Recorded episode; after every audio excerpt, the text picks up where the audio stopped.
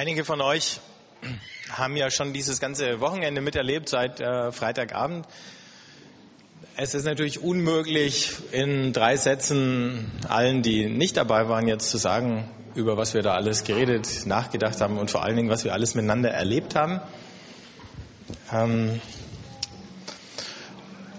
außer zu sagen, ihr habt wirklich, wirklich, wirklich was verpasst. Aber jetzt ist es zu spät. Nein. Wir haben über diesen Weg aus der Sklaverei in Ägypten in das verheißene Land nachgedacht und äh, das auch zu einem gewissen Teil nachvollzogen oder nacherlebt.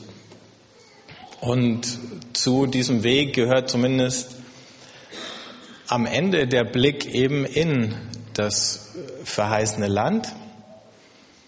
Und im vierten Buch Mose oder im Buch Numeri, Kapitel 13, liest sich das dann folgendermaßen. Kundschafter werden ausgesandt. Als Mose sie ausschickte, um Kanaan erkunden zu lassen, sagte er ihnen, geht von hier durch den Negev und steigt, ein, äh, steigt hinauf ins Gebirge. Seht, wie das Land beschaffen ist und ob das Volk, das darin wohnt, stark oder schwach ist, ob es klein oder groß ist. Seht, wie das Land beschaffen ist, in dem das Volk wohnt, ob es gut oder schlecht ist und wie die Städte angelegt sind, in denen es wohnt, ob sie offen oder befestigt sind oder ob das Land fett oder mager ist, ob es dort Bäume gibt oder nicht. Habt Mut und bringt Früchte des Landes mit.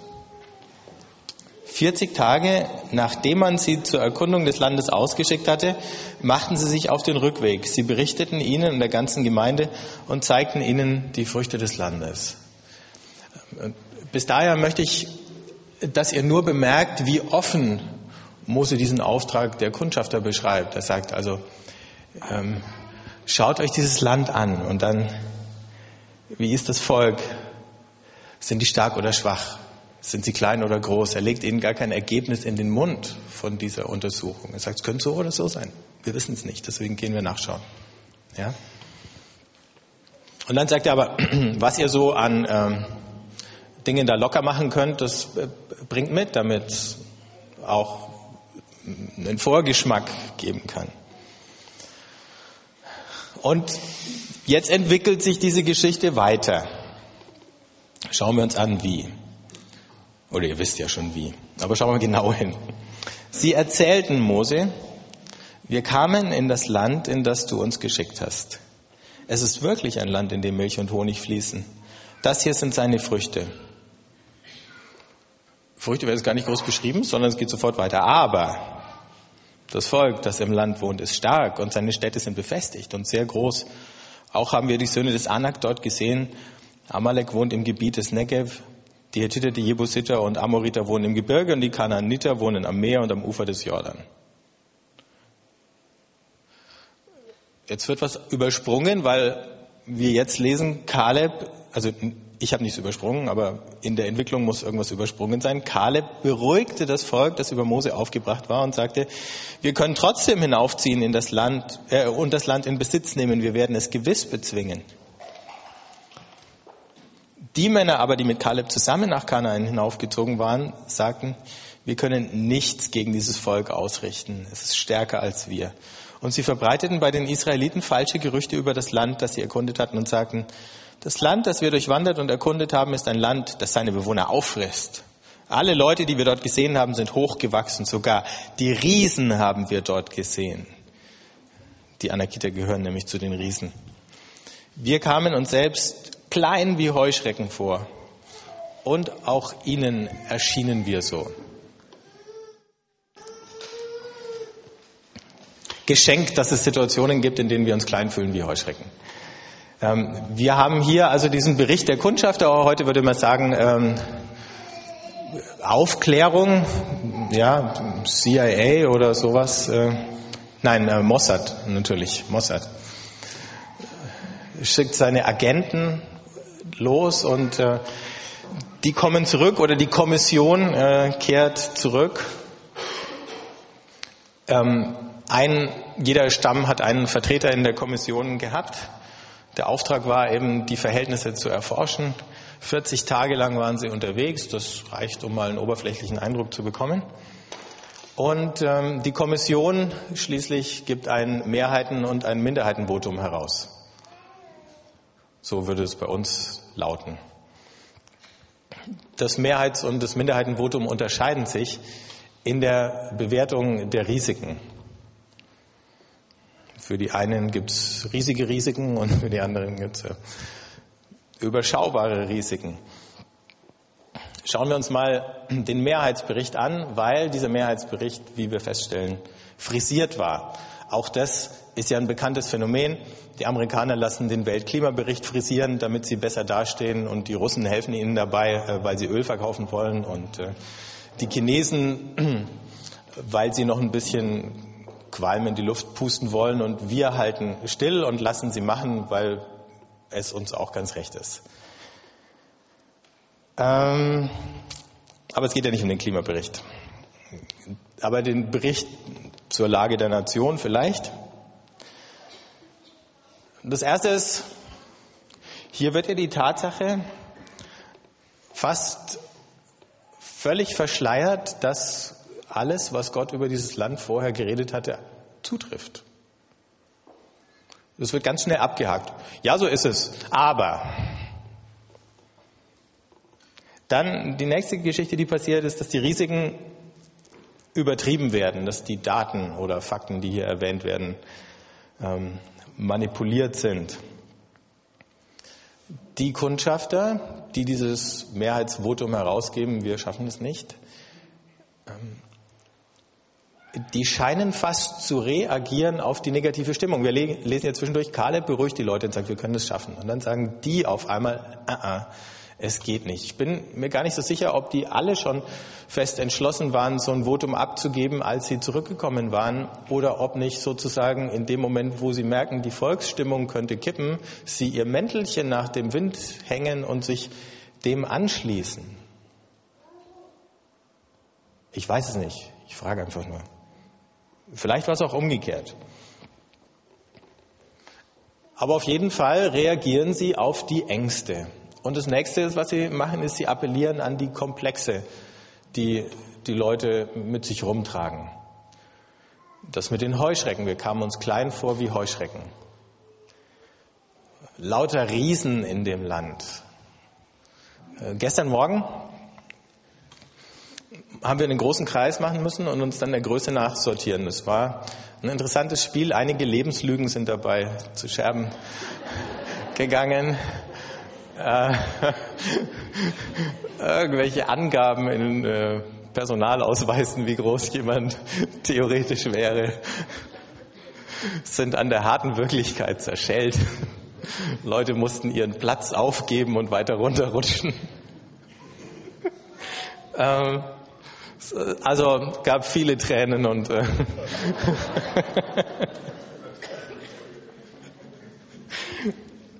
Aber, aber so, dann hatten wir wenigstens, konnten wir sehen, wo die Riesen und wo die Zwerge waren. Nein, keine Zwerge. Also die wirklich Kleinen waren ja auch alles Kinder und dann hatten wir eigentlich nur normal große, unterschiedliche Ausführungen so ungefähr. Und eigentlich auch nicht so furchtbar viele Riesen. Äh, die haben irgendwie gefehlt gestern.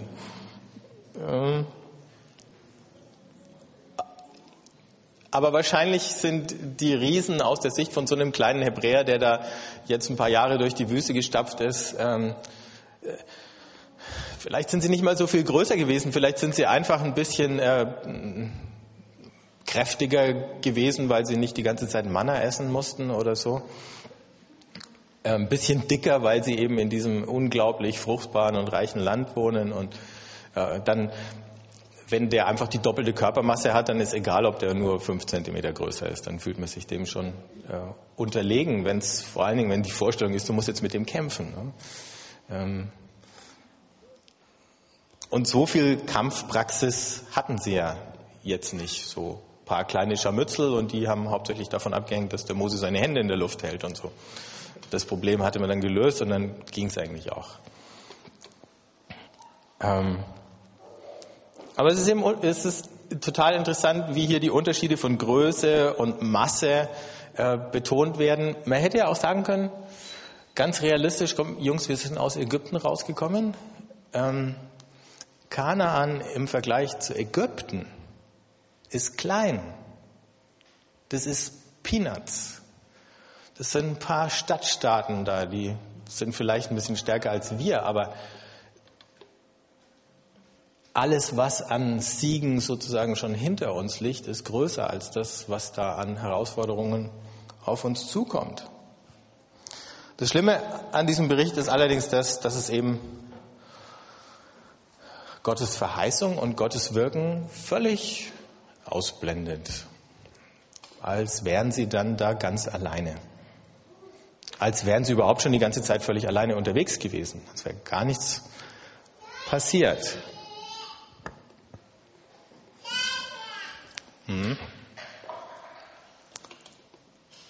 Wenn wir jetzt fragen, wo liegt eigentlich unser verheißenes Land? Also nachdem wir darüber geredet haben, wo lag unsere Wüste ähm, oder wo ist sie immer noch? Wo liegt unser verheißenes Land? Dann kommen wir jetzt ein bisschen in Schwierigkeiten, weil ähm, das gar nicht so leicht zu sagen ist. Nicht in Form von irgendeinem Land. Was ich ganz interessant finde, ist die Beobachtung, dass im Neuen Testament, leider nicht in allen Liedern, die wir hier singen, aber im Neuen Testament fehlt jegliche Eroberungsrhetorik. Also es wird nie davon geredet, dass wir irgendwo hinziehen und irgendwas erobern. Jesus hat nie davon geredet, das Land einzunehmen. Ähm, wahrscheinlich, weil er vorausgesetzt hat, entweder Gott ist schon längst da, zweitens, vielleicht hat Gott was völlig anderes vor. Also in dem Sinn, irgendein Territorium oder so einzunehmen, zu besetzen, zu dominieren, ähm, das ist ein Gedanke, der ist dem Neuen Testament völlig fremd. Nicht auf der Ebene von Überlegenheit, ähm, das Einzige, was es gibt, ist in der Bergpredigt den Spruch, selig sind die Sanftmütigen, denn sie werden das Erdreich oder die Erde besitzen. Nicht irgendein Land, sondern wenn, dann schon gleich die ganze Erde.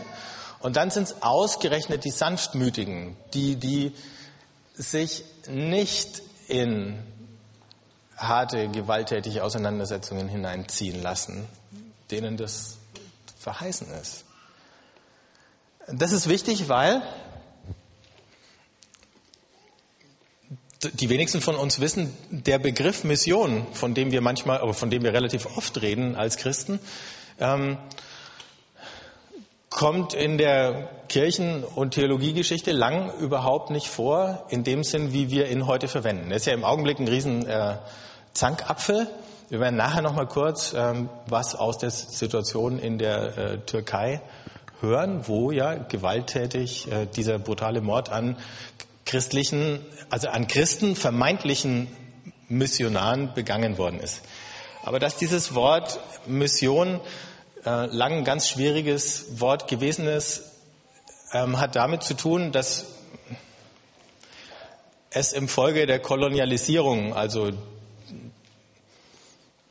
dass Europäer überall in die Welt gegangen sind und irgendwelche Völker dann da unterworfen haben, Kolonien aufgebaut haben, die sie wirtschaftlich ausgeplündert haben und gleichzeitig die Leute dann da irgendwie christianisiert haben, um mal irgendwie vorsichtig zu reden. Und da in diesem Zusammenhang, erst seit dem 16. Jahrhundert redet man, ähm, nimmt man, benutzt man dieses Wort Mission in der Theologie dafür, Glauben und zwar auf diese Art und Weise zu verbreiten. Bis dahin gab es zwar dieses lateinische Wort Missio, aber das hat sich immer darauf bezogen, auf den Sohn, der vom Vater in die Welt gesandt wird. Also Missio heißt eigentlich Sendung. Und bis vor 500 Jahren hat sich nur darauf bezogen, dass Gott seinen Sohn in die Welt sandt, gesandt hat und dass Vater und Sohn den Heiligen Geist senden, aussenden. Ich, ich finde es interessant, weil es bedeutet im Umkehrschluss, der eigentliche und der ursprüngliche Missionar ist Gott selber, ist Jesus, Vater und Sohn. Und alles, was Mission ausmacht, kann man an den beiden ablesen. Ähm, ich habe den Schlenker nur deswegen gemacht, um zu zeigen, wenn wir uns fragen, wo liegt das verheißene Land, dann geht es nicht drum irgendwo, dann geht es ausdrücklich nicht drum irgendwo sowas wie einen äh, Gottesstaat aufzurichten. Es geht nicht drum in allen Parlamenten die Mehrheit zu bekommen. Es geht nicht drum äh, christliche Maßstäbe als äh, Gesetze festschreiben zu lassen, auch wenn eine Verbindung von einem und dem anderen an vielen Punkten möglich und vielleicht auch gut oder sinnvoll wäre. Aber es geht nicht darum, ähm, solche Machtverhältnisse zu errichten, in denen dann Christen alleine den Ton angeben dürften. Und überall, wo wir gesehen haben, wo Leute versucht haben, sowas wie den Gottesstaat zu errichten, ist es einfach böse ins Auge gegangen. Also Finger weg davon. Die andere Geschichte mit dem verheißenen Land ist die, dass das Land, was uns wirklich verheißen ist, ähm, noch in einer gewissen Entfernung liegt. Denn bis diese Verheißung, die uns gegeben ist, sich endgültig erfüllt, ähm, setzt es voraus, dass Jesus wiederkommt. Das heißt, wenn Gottes Reich oder Gottes Herrschaft auf dieser Welt tatsächlich dann seine endgültige Gestalt annimmt, dann wird es nicht durch das passieren, was wir machen, sondern dann wird es dadurch passieren, dass Gott selber das vollendet. Alles, was wir machen, ist Vorbereitung dafür, ist ein Vorgeschmack, ist ein Provisorium, ist ein Zeichen, an dem man das vielleicht irgendwann mal ablesen kann, wie es denn ausschauen könnte, wenn es dann vollendet wäre. Wir haben ja gestern aus dem Hebräerbrief schon diese Perspektive bekommen, dass diese Wanderschaft sehr lang wird. Und dann werfen wir mal diesen weiten Blick nach vorne auf das endgültig verheißene Land, wie das ausschaut. Und wieder, es ist kein Land, sondern es ist eigentlich die ganze Erde und die ganze Welt. Und es geht darum, dass überall auf der Welt Liebe und Versöhnung sich durchsetzen, dass Misstrauen zwischen Menschen untereinander und zwischen Menschen und Gott überwunden wird und zerbrochene Beziehungen wieder geheilt werden. Dass als Folge davon Frieden und Gerechtigkeit regieren. In unseren materiellen und wirtschaftlichen Verhältnissen, in unseren politischen Verhältnissen, in den gesellschaftlichen und sozialen Lebensverhältnissen so, dass alle Menschen sich gesund entfalten und entwickeln und ein Leben finden können, was tatsächlich Leben in Fülle ist und nicht eins mit schlimmen Einschränkungen.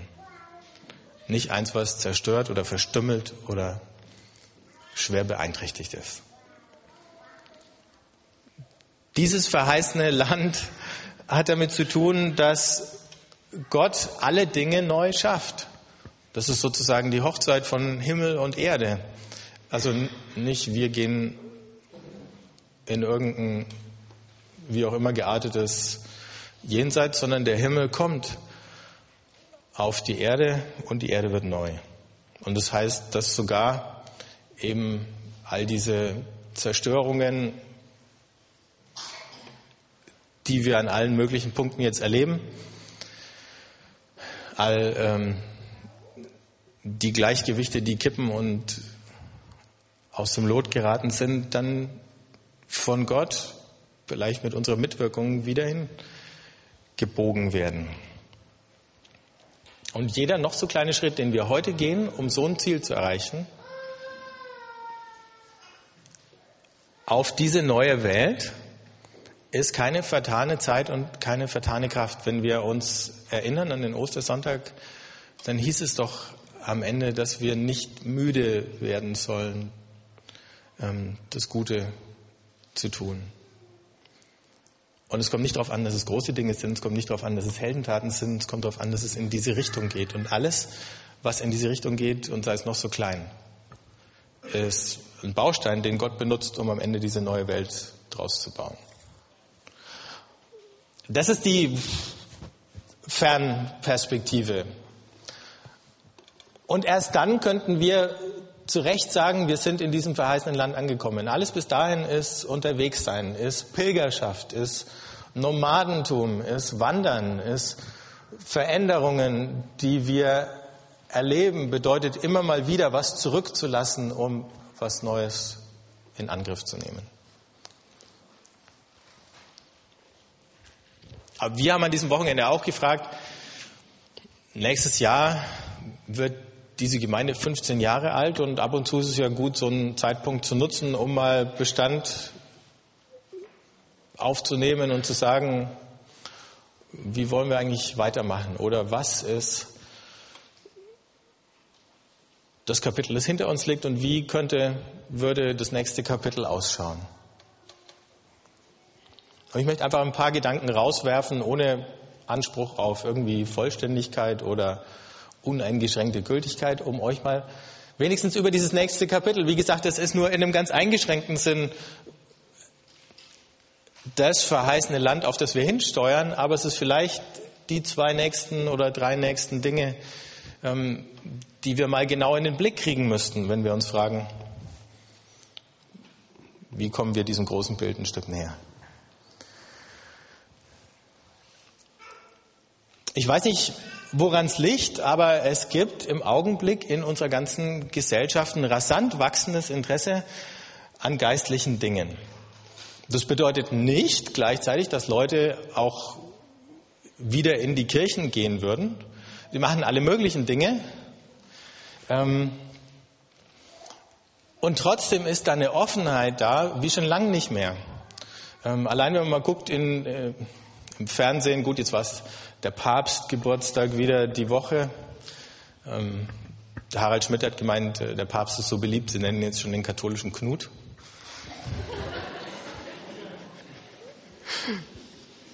ähm, wer, wer, hätte es, wer, hätte das gedacht, dass er es schafft, so beliebt zu werden?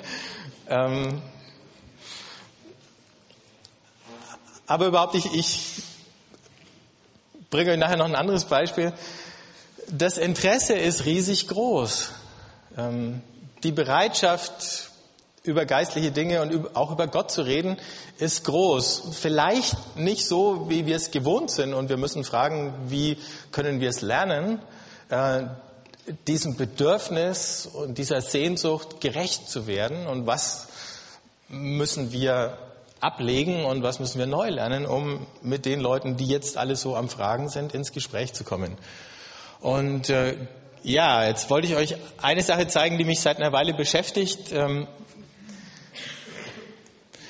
diese Grafik da unten, die ihr seht, ähm, hat man in England gemacht, aber die Unterschiede zu Deutschland dürften vernachlässigbar sein. Man hat mal ähm, die Gesamtbevölkerung so in ein paar Blöcke eingeteilt. Und ah, jetzt haben wir den Hammer in, ja. Und ihr seht hier, ähm, ich fange einfach mal hier an. Na, Beamer? Wer hat gestern mit diesem Ding gespielt? Okay, ihr seht hier dieses rote. Man schätzt, dass es ungefähr 10 Prozent, vielleicht sind es auch ein bisschen weniger, regelmäßig Gottesdienstbesucher gibt. Dann gibt es nochmal 10 Prozent, die gelegentlich in einen Gottesdienst gehen. Es gibt 20 Prozent Leute, die man als offene Kirchenferne bezeichnet. Das heißt, Leute, die gehen nicht in die Kirche, aber sie stehen dem Ganzen eigentlich aufgeschlossen und positiv gegenüber.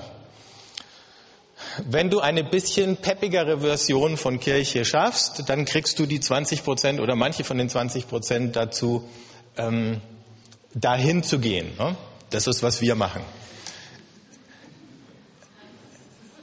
Es gibt 20 Prozent verschlossene Kirchenferne. Ja. Ähm, das sind Leute, die sagen, danke, ich habe genug davon, nie wieder. Ja. Ähm, das ist ziemlich schwierig, weil du musst durch einen riesen Wust von äh, Verletzungen und Vorurteilen und sonst dich irgendwie durchfressen. Und dann gibt es 40 Prozent Leute, die werden hier als unkirchlich bezeichnet. Das sind Leute, die hatten noch nie was mit Kirche zu tun. Also die haben weder ein positives noch ein negatives Verhältnis wie die Kirchenfernen. Ja, die hatten mit Kirche was zu tun. 40 Prozent, die keine Berührung hatten und einfach nur ein Nichtverhältnis hatten. Beschäftigen die sich auch mit geistlichen Dingen? Ja. Denken die ab und zu über Gott nach? Ja. Ähm, der, der Anteil jetzt, äh, wie soll ich sagen, völliger Hardcore-Atheisten geht in Deutschland ständig äh, zurück. Die fühlen sich schon in der Minderheit und schreiben verzweifelte Artikel in den Zeitungen um noch ein paar Gleichgesinnte zu finden oder so. Ähm, gut, es gibt da Unterschiede in den verschiedenen Landstrichen. Ähm, nur bei allem, was ich sehe, was wir in unseren Gemeinden hier in der Stadt machen, und es ist fast egal, welche Gemeinde du nimmst, sehe ich, wir, wir gucken auf dieses gelbe Segment, die 20 Prozent. Aber wir haben noch nicht viele Möglichkeiten gefunden, dieses Blaue irgendwie anzukratzen. Ich glaube, das ist die eigentliche Herausforderung, zu sagen, wie, wie schaffen wir es? Das ist dann wirklich Pioniermission in, äh, in Deutschland. Wie, wie schaffst du es, da wo gar keine Voraussetzungen sind, wo kein Konfirmandenunterricht und sonst irgendwie was äh, da war, und scheinbar der verpflichtende Rallye-Unterricht in der Schule tut nicht genug dazu, um so ein Fundament zu legen bei allen Leuten, bei allen, die sich da trotz allem große Mühe geben und gute Arbeit machen. Muss ich ja jetzt sagen, weil meine Frau auch dazu gehört. Ähm es ist einfach nicht da. Aber das wäre meine Frage. Ist das so ein verheißenes Land? Wo wir uns vielleicht jetzt fragen, aber wo führt denn da ein Weg hin? Und wir wissen es nicht. Aber es ist okay, es nicht zu wissen. Es wäre nicht okay, nicht die Frage zu stellen, ähm, ob Gott nicht was zu tun hat für uns in dem verheißenen Land. Gehen wir weiter, weil es geht ja nicht um Diagramme. Wir hatten vor einer Weile mal dieses Bild. Ähm, wo es um die Schafherde ging. Ich weiß nicht, ob ihr euch noch an den Abend erinnert. Und es gab zwei Möglichkeiten, eine Schafherde äh, an ihrem Fleck zu halten. Die eine war, du baust einen Zaun außenrum, damit kein Schaf wegrennen kann. Ähm, die andere Möglichkeit war, das war diese australische Methode, weil es dann ein bisschen trockener ist als bei uns. Du gräbst ein Wasserloch und äh, die Schafe bleiben automatisch da in der Nähe. Und dann haben wir uns gefragt, das ist eine sympathische Idee, weil man dann nach außen nicht alles irgendwie so äh, rabiat abgrenzen muss. Äh, und dann haben wir uns gefragt, was würde das denn für unsere Situation bedeuten? Und ich glaube, für unsere Situation würde es bedeuten, lass uns doch mal überlegen, ein paar Wasserlöcher zu graben. Also dieser Gottesdienst ist so ein Wasserloch. Aber vielleicht würde das bedeuten, an manchen anderen Stellen auch noch Wasserlöcher zu graben. Ja? Also ihr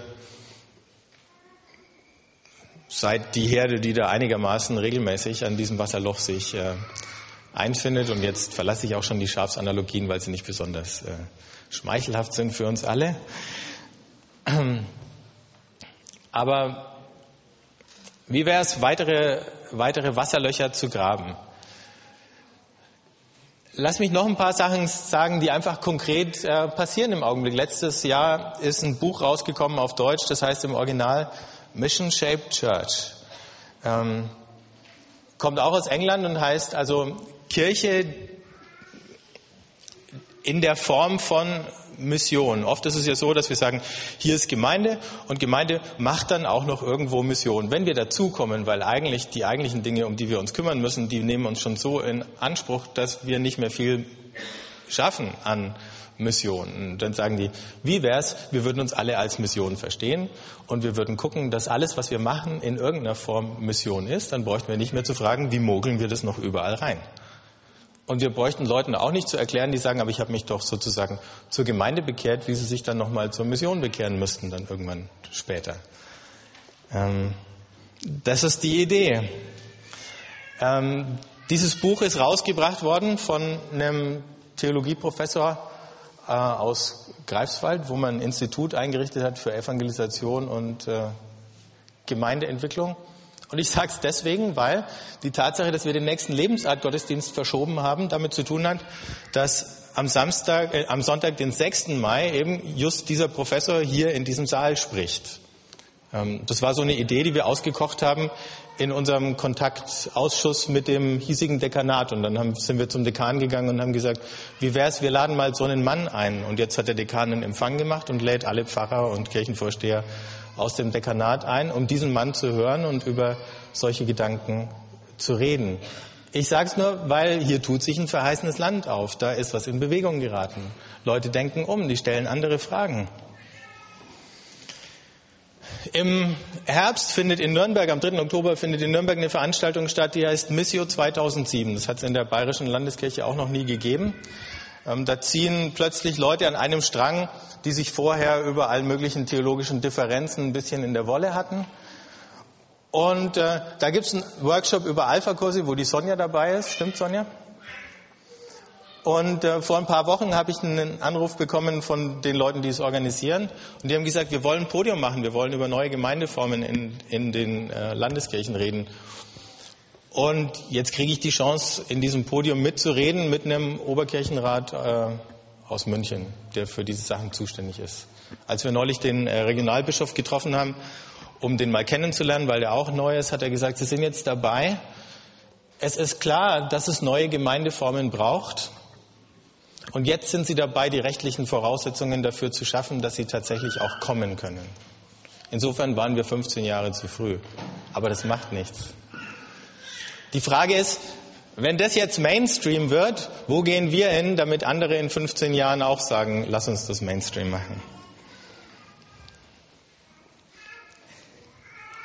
Jetzt habe ich von Kirchen geredet, aber das war vielleicht gar nicht so schlau, weil es war ja die Frage, was ist mit all den Leuten, die so weit weg sind von allem, was mit Kirche zu tun hat. Aber hinten seht ihr einen Flyer bei all den anderen Sachen, die da liegen, über Familienpatenschaften. Und da war diese Woche eine Infoveranstaltung und einige von uns waren da. Die Stadt macht an vielen Punkten Türen auf und in der Obdachlosenhilfe gibt es ja sowieso schon eine Zusammenarbeit, aber es gibt so viele Dinge, wo wir hingehen können, uns engagieren können, wo wir die Dinge tun können, die wir auch, weil wir Christen sind, gelernt haben und gleichzeitig damit anderen dienen und helfen können. Und manchmal müssen wir nicht mal selber eine Initiative starten, manchmal können wir einfach mitmachen, weil andere uns die Türen aufmachen. Es wird wahrscheinlich immer beides sein. Manche Dinge musst du selber initiieren und auf manche Dinge kannst du einfach aufspringen oder einsteigen. Und in all dem geht es nicht darum, jetzt sowas wie christliche Religion aufzumöbeln, sondern, und das hat mich, als ich über die, in Anführungszeichen, Mission, weil das Wort gab es ja damals noch nicht in dem Sinn, der ersten Christen gelesen habe, nachdenklich gemacht, die haben sich gar nicht als Religion verstanden. Also sie kamen ja aus dem Judentum und dann waren immer mehr Heiden dabei, aber man hat sich gar nicht als Religion verstanden unter anderen Religionen, sondern als was die sich eigentlich verstanden haben, war, wir sind sozusagen die Erstlingsfrüchte äh, oder wie auch immer, die Erst, ja, der, der Trailer, der Vorgucker oder so auf die neue Menschheit und die neue Schöpfung. Also nicht, dass man sich da eingegrenzt und in eine, in eine Lücke oder Nische hat zwängen lassen, ähm, sondern dieses hier wird sichtbar, wie Menschsein eigentlich gedacht war von Gott und wie es eigentlich funktionieren sollte. Und es geht nicht um einen bestimmten Kult, sondern es geht darum, wieder zu entdecken, was dieses Leben sein sollte und sein kann, das Gott uns geschenkt hat.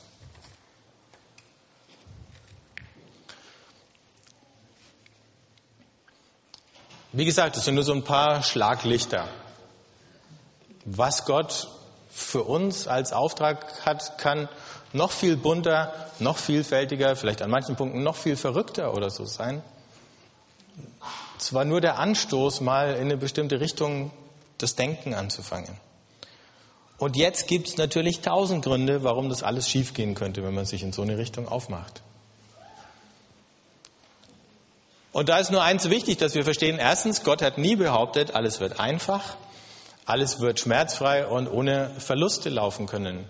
All die wesentlichen Sachen, die passiert sind in der biblischen Geschichte wie in der Kirchengeschichte seither, waren alles andere als einfach. Und die Tatsache, dass es nicht einfach ist, bedeutet nicht, dass wir auf dem falschen Weg sind, sondern die bedeutet, dass wir auf dem richtigen Weg sind. Wenn alles einfach wäre, müssten wir uns fragen, ob wir auf dem falschen Weg sind. Stimmt die Logik? Gut. Wenn wir eine Sache aus dem Wochenende gelernt haben, dann die. Und jetzt, ich habe gesagt, noch ein Beispiel über ähm, Menschen, die nach Gott fragen, von denen man es vielleicht nicht angenommen hätte. Ähm, viele von euch haben das Zitat wahrscheinlich schon gelesen. Ich hatte vor einer Weile ein anderes von H.P. Kerkeling aus seinem äh, Buch über den Jakobsweg. Aber dieses hat inzwischen schon Geschichte gemacht, das äh, ist hundertfach zitiert worden und trotzdem hat er recht. Und wenn wir über dieses ganze Wochenende den Bogen äh, spannen über die Wüste, dann trifft er voll den Punkt, wenn er da schreibt über den Jakobsweg, aber wir können es auf unseren genauso beziehen. Dieser Weg ist hart und wundervoll. Er ist eine Herausforderung und eine Einladung. Er macht dich kaputt und leer und er baut dich wieder auf. Er nimmt dir alle Kraft und gibt sie dir dreifach zurück. Das ist wahr, nicht nur für 800 Kilometer Fußweg nach Santiago. Das ist wahr für den Weg, auf den Gott uns gerufen hat. Und es ist beides, eine Herausforderung und eine Einladung. Es macht dich kaputt und es baut dich wieder auf. Und insofern ist das, wenn wir uns auf unsere Mission rufen lassen, eine Chance zu lernen, wie wir ausdauernder glauben können, wie wir robuster glauben können, wie wir zupackender glauben können und wie wir das mit anderen teilen können. Ich bin vor, jetzt muss ich schon rechnen, drei, dreieinhalb Wochen na, so ungefähr. Im März jedenfalls. Ähm, ja, für eine Woche in England gewesen. Der Udo hat mich freundschaftlich zwei Jahre lang geschubst und gesagt, mach mal ein paar Tage, geh mal irgendwo hin, zieh dich mal zurück, dass du mal Zeit hast zum Beten und zum Nachdenken. Und ich habe es eine Weile vor mir hergeschoben und äh, es dann angepackt und es war eine, eine sehr, sehr gute Zeit ließ sich jetzt viel drüber sagen. Ähm, aber eine Sache, die mich, die mir noch ganz klar im Gedächtnis ist, ich war dann da ähm, bei so einer Kommunität im Norden von England und hatte jeden Tag ein Gespräch mit einer geistlichen Begleiterin, die das sehr schön gemacht hat, eine ältere Dame namens Brenda. Ähm, die ein ganz verschmitztes Lachen hatte und sehr gut zugehört hat und ganz wach war und, und die mich dann irgendwann mal gefragt hat, ja, ähm, was ist denn deine, deine Vision, was ist denn deine Berufung? Und dann haben wir so ein paar Sachen hin und her gesagt und ich habe dann am Schluss zu ihr gesagt, eigentlich, was ich mir wirklich wünsche, ist zu finden, wo Gott überall am Werk ist und ich nehme an, dass Gott an vielen Stellen am Werk ist, wo wir ihn noch gar nicht entdeckt haben und wo wir ihn nie vermuten würden. Und was, wie soll ich sagen, organisatorisch oder institutionell oder so, weder mit unserer noch mit irgendeiner anderen Gemeinde oder so zu tun hat im Moment. Ähm, aber irgendwo da draußen ist Gott unterwegs, weil ich glaube, Gott ist der Missionar oder wie wir es gestern hatten, Gott ist der Nomade, der, der ständig unterwegs ist. Unsere Aufgabe ist zu schauen, wo sind seine Fußspuren und dann zu schauen, dass wir möglichst nah auf den Fersen bleiben. Und eigentlich, das ist, wovon ich träume, ihm auf den Fersen zu bleiben und dann zu sehen, was er macht und irgendwie zu schauen, ob ich eine Chance bekomme, da mitzumachen. Und äh, dann hat sie mich so angestrahlt und hat gesagt, das gefällt mir. Und ich habe dann noch eine Weile drüber nachgedacht, was ich da gesagt hatte, weil es war mir gar nicht so klar in dem Moment, als ich es gesagt habe. Erst als ich noch eine Weile drüber nachgedacht habe, ist es mir so äh, reingesackt. Und ich habe dann auch verstanden, warum. Es ist so eine ganz komische äh, Geschichte bei mir. Es gibt ganz wenig Bücher oder Filme oder so, die, die mich wirklich irgendwie so ergreifen. Und was, ich, was wirklich komisch ist, und ich bin erst irgendwie dabei, es zu verstehen, es gibt manchmal so, so Sachen, wo ich dann anfange, die zu lesen. Diese Woche saß ich zu Hause und habe der Martina ein kleines, kleinen Abschnitt aus einem Buch vorgelesen, aus einem ganz äh, anspruchsvollen theologischen Fachbuch. Und da ging es über ein Kapitel aus äh, der Kirchengeschichte und Klöster und äh, Mönche im Mittelalter. Und dann hat der Autor so beschrieben, eine Sache, die so furchtbar Eindruck gemacht hat von diesen Mönchsgemeinschaften auf die mittelalterlichen Menschen, war die, dass diese Klöster so unverwüstlich waren. Ähm, das Mittelalter war eine schwierige Zeit, ständig sind wieder irgendwelche äh, Volksstämme da reingerumpelt gekommen. Ähm, die Goten, gut, das war noch nicht ganz Mittelalter, und dann kamen die Hunnen und, und, und, und was nicht alles. Und immer haben sie alle Dörfer abgebrannt und äh, die Bauern massakriert und, und die Klöster geplündert und all das oder die Wikinger. Und, äh. Aber was in den Augen der Menschen so ungewöhnlich war, und das hat er so schön beschrieben, du konntest ähm, 99 also von 100 Klöstern niederbrennen und die Mönche wegjagen und ihre Bücher kaputt machen und, äh, und alles. Aber von dem einen Kloster, was übrig geblieben ist, ist innerhalb von kürzester Zeit sind alle 99 wieder besiedelt worden. Und plötzlich waren wieder überall Mönche da, die haben die gleichen Bücher gelesen, die gleichen Gebete gebetet, die gleichen Dinge getan, wieder das Land beackert. Vieles, was wir an Kulturland haben, waren Klöster und Mönche, die das fruchtbar gemacht haben, die Sümpfe, Sümpfe trockengelegt, Wälder gerodet haben und so. Ähm, und ich habe gemerkt, als ich das als ich das gelesen habe, ähm, wie mich das anrührt. Und es gibt so drei, vier andere Bücher mit ähnlichen Geschichten, wo ich gemerkt habe, da plötzlich stockt meine Stimme und ich kriege Tränen in die Augen. Moment, das ist ein theologisches Buch, das ist kein, äh, kein, kein Schnulzenroman oder so. Was ist es? Ne? Ähm, ich glaube, was es, was es ist, ist ähm, so dieses Gespür. Hm. Wie tief, nicht nur meine persönliche, sondern wie tief Gottes Sehnsucht an dem Punkt geht, dass wir ähm, Menschen werden, die bereit sind, ihr Leben da rein zu investieren.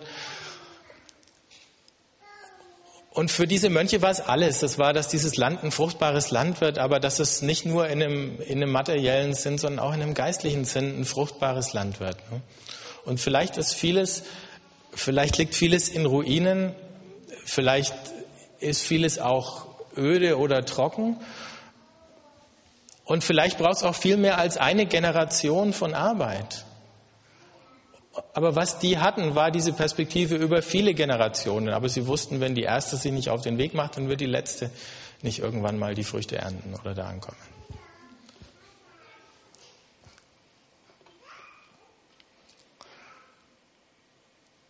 Das ist die Richtung, in der wir unser verheißenes Land suchen können. Und ähm, ich wollte euch das einfach mit auf den Weg durch eure Woche geben und wahrscheinlich werden wir in den nächsten Wochen oder Monaten immer mal wieder auf das Thema zurückkommen und, und gucken, was es denn ganz konkret für uns bedeuten kann und wo es kleine Schritte gibt, mit denen man sich auf so ein großes Ziel hin bewegen kann. Aber ich glaube, wir werden diese kleinen Schritte gar nicht gehen, wenn wir diese große Sehnsucht, die eben Gott, der Missionar und Gott, der Nomade in sich trägt, nicht auch irgendwo in unser Herz reinlassen. Und da würde ich einfach gern für uns alle beten. Wenn ihr möchtet, steht auf.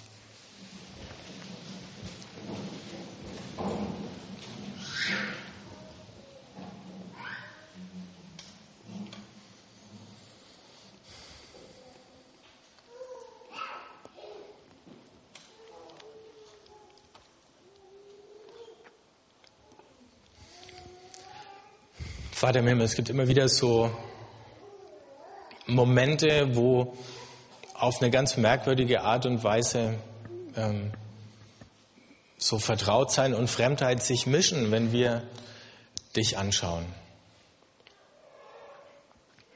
Und ähm, das ist gut, weil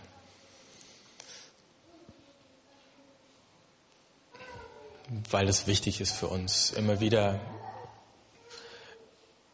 ins Stutzen und ins Fragen zu kommen und äh, aus manchen falschen Vorstellungen und Gewissheiten rauszukommen und trotzdem zu spüren, dass wir dich dabei nicht verlieren, sondern auf eine tiefere Art und Weise wiederfinden.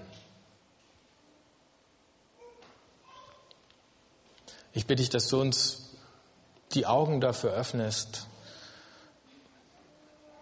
was dein Weg, was dein Plan, dein Wunsch, deine Vorstellung, deine Sehnsucht ist und wie das für uns in irgendeiner Form konkrete Gestalt bekommen kann. Wie sich es niederschlägt, nicht nur in dem, was wir denken und reden, sondern in dem, was wir tun. Wie wir die Prioritäten in unserem Leben setzen als Gemeinde und als Einzelne. Ich bitte dich, dass du uns unsere Ängste nimmst und unsere Ausreden kaputt machst.